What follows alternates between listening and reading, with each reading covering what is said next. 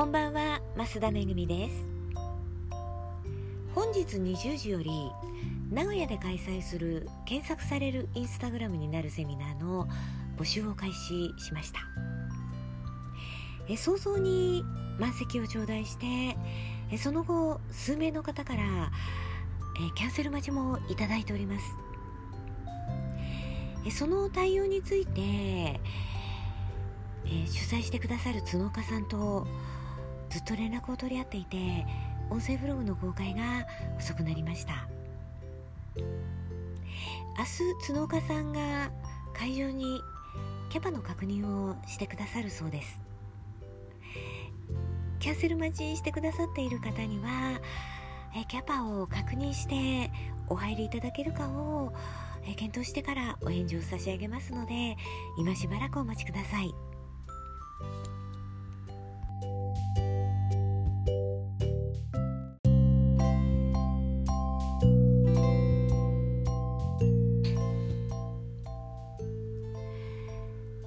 昨日のアメブロに書いたお客様の声に乗せるのは理想のお客様にしてくださいねという記事。え実はあの記事の倍ぐらいあるえ後半部分というのがありました。更新する直前に読み直してみたらその後半部分があることで私が伝えたいことが伝わらなくなると判断して後半部分をバッサリ削除してから、えー、更新をしました。でその後半部分に何が書いてあったかというと自分が見るお客様の声には気をつけてくださいねという話だったんですね。それも、まあ、前半部分えー、私のブログを読んでくださってる方が載せるお客様の声と一緒に載せようとしたからちょっと無理があってね。というのも後半部分は、まあ、私の同業者の話でお伝えすると分かりやすい内容だったからなんですよ。ということで今日はその後半部分に書いてあった内容についてお伝えしたいと思います。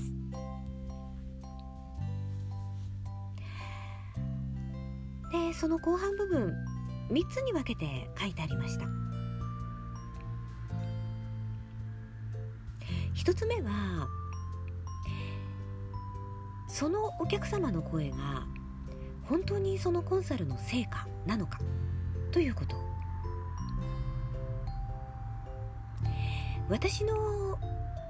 公式ブログに、えー、載せているお客様の声は3ヶ月以上の継続コンサルを受けてくれた人しか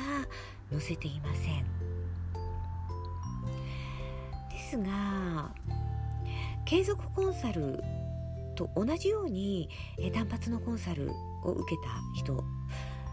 または、ま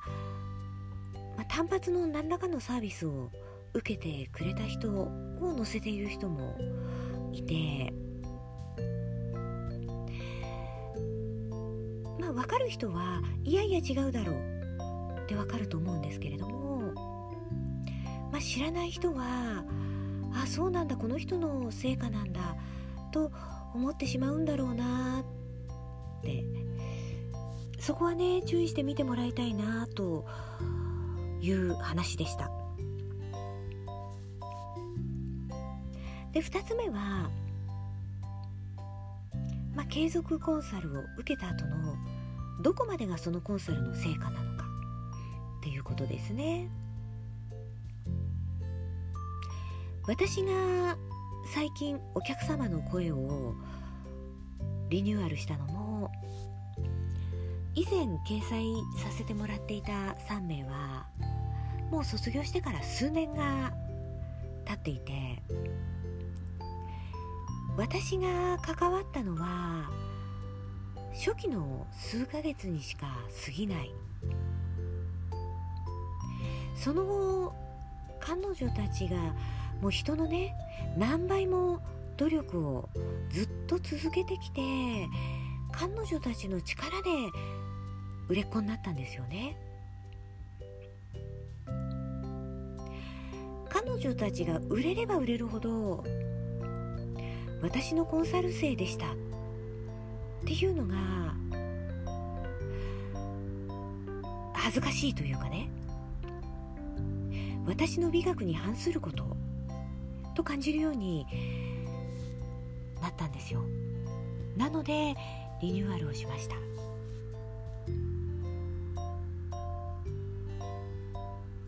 3つ目はみんな頼まれればいいことを書くから100%信じないように。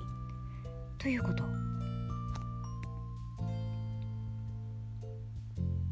お客様の声に乗せるから書いてくれない？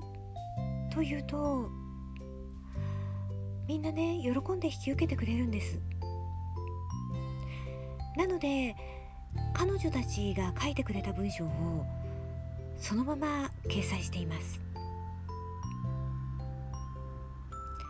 でもね自分がもし頼まれたらと考えると若干盛りませんか？私でも誰かに頼まれたらちょっとなって思ったところは書かずに良いことだけちょっとだけまあ持ってね書くかもしれません。彼女たちが書いてくれたことはね嘘ではないです。で彼女たちからまあご感想がね送られてきた時にはそれを読んだ私が、まあ、感動でね目頭が熱くなったことも確かです。ですが、まあ、若干盛ることもある。ということを頭に置いて、まあ、人のお客様の声を見る時にはお世辞の文を差し引いてね見た方がいいのかなと思います。というような3点を書いておいたんですけれども、えー、昨日のブログに書いた自分のサイトに来てもらいたい理想のお客様の声を載せるようにっていう内容。一方で、えー、人のサイトのお客様の声は本当なのか見極めましょうっていうね話を一緒に書いてしまうと分かりにくくなりますよね。なので、まあ、バッサリと削除したわけですよ。でね私がアメブロを更新した、まあ、数時間後にある方の限定公開のノートが更新されて、えー、読んでびっくり。私がバッサリと削除したことと非常に似通ったことが書いてあったからなんですよ。